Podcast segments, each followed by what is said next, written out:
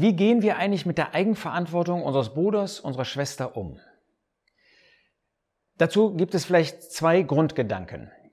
Unser Glaubensleben hat nämlich zwei unterschiedliche Bereiche. Da gibt es auf der einen Seite das persönliche Glaubensleben und da gibt es auf der anderen Seite das gemeinschaftliche Glaubensleben. Beide Bereiche sollten wir unterscheiden, aber wir können sie natürlich nicht trennen, denn es gibt Wechselwirkungen zwischen diesen beiden Bereichen. Grundsätzlich aber gilt, für mein persönliches Glaubensleben bin ich auch persönlich verantwortlich.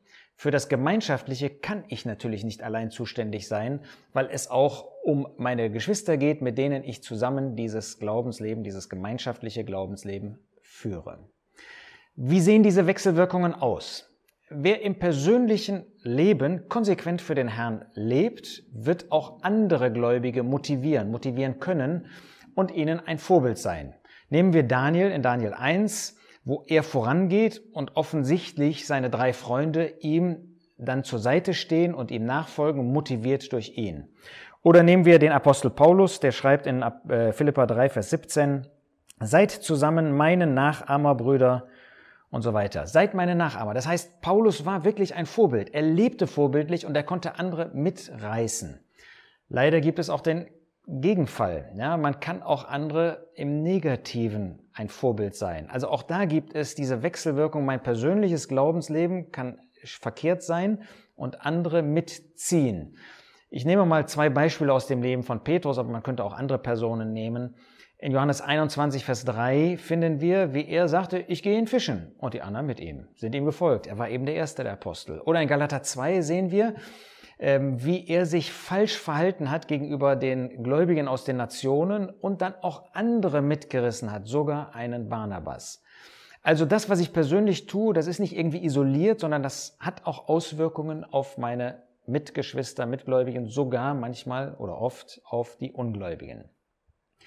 Es gibt natürlich einen ganz besonderen Fall. Wenn ich persönlich in Sünde lebe, dann ist das nicht mein Privatvergnügen. Im Gegenteil, das äh, hat eine Konsequenz für die praktische Gemeinschaft, die nämlich dann nicht mehr möglich ist mit anderen Gläubigen. Die dürfen keinen Umgang mit mir haben, 1. Korinther 5, äh, nicht mal mit mir essen. Äh, dabei sage ich kurz, weil das irgendwie immer wieder so ein Vorwurf ist, wenn jemand 1. Korinther 5, Bibelstellen wie 1. Korinther 5 ernst nimmt, äh, das hat nichts irgendwie mit Hass oder fehlender Liebe zu tun, sondern es ist gerade Liebe, nämlich Loyalität zu dem Herrn und zu seinem Wort, wenn wir dann bereit sind, auch wenn es uns weh tut, wirklich keine Gemeinschaft, keinen Umgang, nicht mal Umgang mit so einem, einer Person zu führen, die sagt, sie sei ein Bruder, ein Gläubiger oder die das einmal bekannt hat. Auch wer freiwillig auf das gemeinschaftliche Glaubensleben verzichtet. Wer also sich keiner Bibel, keinem bibeltreuen Gemeindeleben anschließt, der wird im persönlichen Glaubensleben, im persönlichen Glauben kaum wachsen. Denn beides gehört zusammen. Gehorsam gegenüber Gottes Wort schließt ja auch das gemeinschaftliche Glaubensleben, das Leben der Versammlung Gottes, der Gemeinde Gottes mit ein. Und deshalb Gehorsam gegenüber Gottes Wort auch in diesem Bereich führt zu geistlichem Wachstum oder im negativen Fall, 1. Korinther 3, Vers 17 zeigt, wer gegen die Versammlung, gegen das Haus Gottes, ähm, gegen die Gemeinde Gottes handelt, ähm, der hat Konsequenzen ähm, zu erwarten durch den Herrn. Nun muss man sich vor zwei Extremen, äh, falschen Extremen bewahren lassen. Das eine Extrem ist, in einer großen Kirche, alles wird von der Kirche bestimmt. Alles ist nur gemeinschaftliches Glaubensleben. Alles dann in dem Fall sogar natürlich fälschlicherweise ist zentral gesteuert. Das ist nicht nach Gottes Gedanken. Wir haben ein gemeinschaftliches Glaubensleben, auch da ist das nicht irgendwie eine zentrale, aber da ist das eine gemeinschaftliche Verantwortung. Ein anderer Fehler ist, alles kann ich in meinem persönlichen Glaubensleben, in meinem Glaubensleben überhaupt allein entscheiden und bin niemandem als dem Herrn verantwortlich. Das sagt eine andere Kirche. Ja? Da kann jeder sagen und tun, was er will. Und auch das ist falsch. Das finden wir nicht in Gottes Wort. Sondern richtig ist, wir haben 100% persönliche Verantwortung Und zugleich haben wir 100% gemeinschaftliche Verantwortung. Und die gehen nicht gegeneinander, sondern die gehen Hand in Hand miteinander. Denn wenn ich meiner persönlichen Verantwortung nachkomme, werde ich auch im Blick auf die gemeinschaftliche Verantwortung nach Gottes Wort handeln. Und wenn ich meiner Gemeinschaft, der gemeinschaftlichen Verantwortung mit meinen Mitgläubigen äh, nachkomme, dann wird das auch in meinem persönlichen Glaubensleben der Fall sein. Das heißt, ich habe ein klares Auge dafür, ähm, in welchem Kompetenzbereich ich mich bei bestimmten Entscheidungen befinde. Um das mal ein bisschen greifbarer zu machen, ähm, ein paar Beispiele. Der Jesus sagt in Matthäus 7, in der sogenannten Bergpredigt, in Kapitel 7, Vers 1, Richtet nicht, damit ihr nicht gerichtet werdet. Das macht deutlich, richtet nicht deinen, eure Jünger, Mitjünger. Du bist selber dem Herrn verantwortlich und er auch. Mein Mitjünger ist seinem Herrn verantwortlich. Lasst uns das immer bedenken und deshalb kann ich die Frage, wie er sein Jüngerschaftsleben, wie er sein Dienstleben führt, ihm vor seinem Herrn und dem Herrn überlassen. Aber das heißt natürlich nicht, dass ich nichts mit meinem Mitjünger zu tun habe. Deshalb sagt der Herr Jesus in Vers 5 in diesem Zusammenhang, wo es ja um den Balken und den Splitter geht, du Heuchler, zieh zuerst den Balken aus deinem Auge heraus und dann wirst du klar sehen, um den Splitter aus dem Auge deines Bruders herauszuziehen. Das heißt, wir haben durchaus eine Aufgabe, eine Aufgabe, ein äh, Zugehen auf den Mitjünger, aber eben in einer zurückhaltenden Weise, in dem Bewusstsein erstmal, was in meinem eigenen Leben los ist. Dann werden wir also klar sehen, wenn wir erstmal uns selbst in das Licht Gottes stellen. Ähm, ein anderes Beispiel ist in 2. Ähm, Thessalonicher 3, da finden wir in Vers 14, wenn aber jemand unserem Wort durch den Brief nicht gehorcht, den bezeichnet und habt keinen Umgang mit ihm, damit er beschämt werde. Das macht deutlich, natürlich haben wir was mit unserem Bruder zu tun. Ähm, das ist nicht so, dass jeder einfach nur für sich Verantwortung hat, sondern dass wir auch eine gemeinschaftliche Verantwortung haben, auch deshalb ein Urteil geben können, ja müssen in bestimmten Situationen. In 2. Thessalonicher 3 geht es eben um einen unordentlichen Lebenswandel. In 1. Korinther 5, dem Parallelfall, geht es um Sünde im Leben eines Menschen. Zweites Beispiel. Ärgerst du dich vielleicht, dass dein Bruder ein Porsche fährt? Neidest du ihm das? Denk daran, es ist seine Verantwortung, nicht die deine. Und er kann sein Vermögen so nutzen, und ich gehe doch davon aus, dass er das vor dem Herrn tut, wie er das mit dem Herrn auch in Einklang bringt. Das ist nicht meine Sache, das ist auch nicht deine Sache, das ist seine Sache. Bete für den Bruder und danke für ihn, dann wirst du auch nicht neidisch oder eifersüchtig werden. Ärgert es dich vielleicht, dass deine Mitgeschwister, deine Mitschwester äh, ständig eine neue Kleidung trägt? Das ist ihre Verantwortung. Überlass ihr das. Bete dafür, dass sie Freude im Herrn hat und dass sie ein Leben mit dem Herrn führt. Aber du brauchst dich darüber nicht zu ereifern. Meinst du, Bruder, dein Bruder muss über Bruder X genauso denken wie du? Versuchst du ihn ständig dahin zu bringen, genauso zu denken wie du? Redest du vielleicht ständig auf ihn deswegen ein? Bete für beide. Sei dankbar, dass du vielleicht durch einen anderen Bruder auch einen anderen Blickwinkel auf diesen Bruder bekommst, wo du meinst, dann, äh, da, da müsste man doch unbedingt was tun. Bete. Beten ist oftmals mehr angebracht, ähm, als zu versuchen, irgendwie Position, eine Wand gegen jemanden aufzubauen. Das ist sowieso nie gut. Manchmal sollen wir hingehen. Matthäus 18 macht das ganz klar. Ähm, aber wenn es um das persönliche Leben geht, dann bete für den Bruder und versuch nicht irgendwie andere auch gegen jemanden in Stellung zu bringen. Meinst du vielleicht, dein Bruder muss genauso wie du im Evangelium oder im Hirtendienst oder im Lehrdienst oder sonst wo tätig sein wie du? Genauso dienen wie du?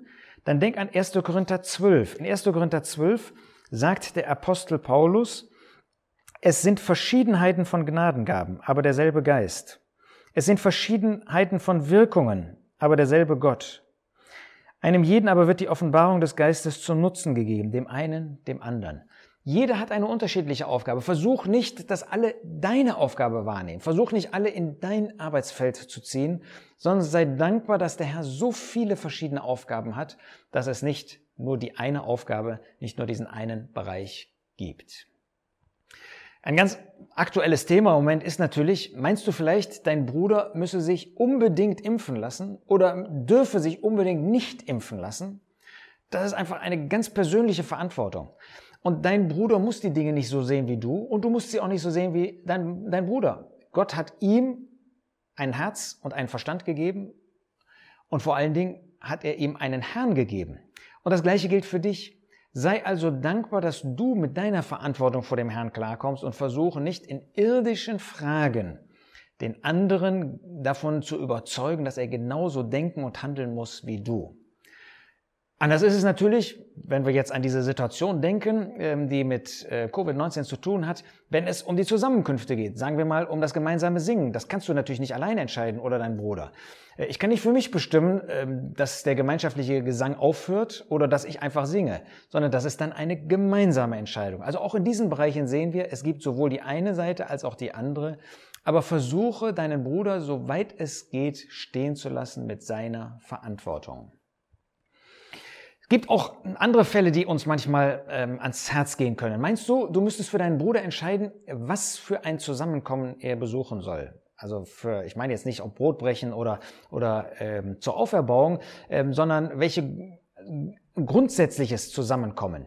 Ja, wir wünschten natürlich, dass jeder Gläubige nach Gottes Wort erkennt, was der Weg der Schrift ist für den gemeinsamen Glaubensweg und auch da, wo der Herr Jesus verheißen hat, in der Mitte der Gläubigen zu sein.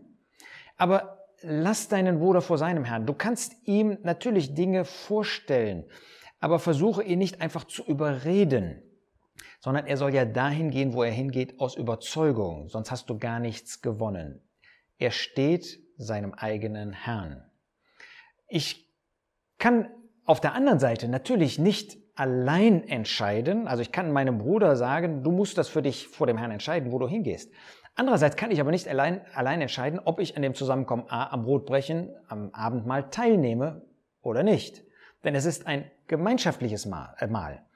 Das macht 1. Korinther 10, Vers 17 ganz deutlich. Da sagt der Apostel Paulus, denn ein Brot, ein Leib sind wir die vielen, denn wir alle nehmen teil an dem einen Brot. Das ist eine Gemeinschaft von mehreren. Da kann ich nicht persönlich entscheiden, teilzunehmen oder jemandem das zu verwehren. Das ist eine gemeinsame Verantwortung. Ja, ich muss wollen, oder der Bruder, der kommt, er muss von sich aus auch diesen Wunsch haben, aber die Gläubigen gemeinsam müssen auch ein Ja finden, äh, müssen auch in diesem Sinn wollen. Und das ist natürlich nicht nach menschlichen Überlegungen, sondern die Grundlage für das, die Entscheidungsgrundlage in beiden Fällen kann und muss natürlich Gottes Wort sein. Wie gehst du damit um, dass dein Bruder nicht mehr regelmäßig zu den Zusammenkünften kommt? Nun, zunächst einmal ist das seine Verantwortung.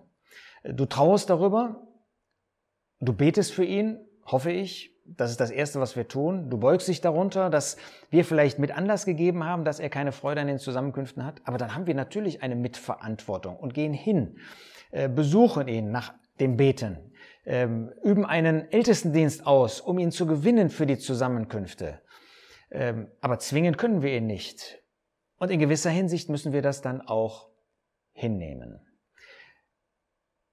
Als Schlussfolgerung. Es gibt Entscheidungen, die wir ganz im Bereich des Bruders lassen. Es gibt Entscheidungen, die moralischer Natur sind, wo wir einander eine Hilfe sein können und wollen. Es gibt Entscheidungen persönlicher Natur, die aber Auswirkungen auf die Versammlung haben, auf die Gemeinde haben. Da sind wir gefordert. Es gibt auch Entscheidungen, die wir gar nicht allein treffen können, weil die Versammlung Gottes betroffen ist. Und da sind wir gemeinsam in der Pflicht. Das heißt, wir brauchen ein geistliches Unterscheidungsvermögen auf der Grundlage des Wortes Gottes.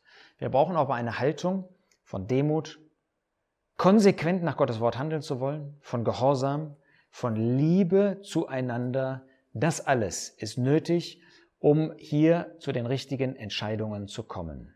Lasst uns also dieses Unterscheidungsvermögen lernen auf der Grundlage des Wortes. Lasst uns Liebe haben zueinander und lasst uns auch einmal stehen lassen, unseren Bruder, unsere Schwester, sie sind vor dem Herrn, da sind sie in den besten Händen.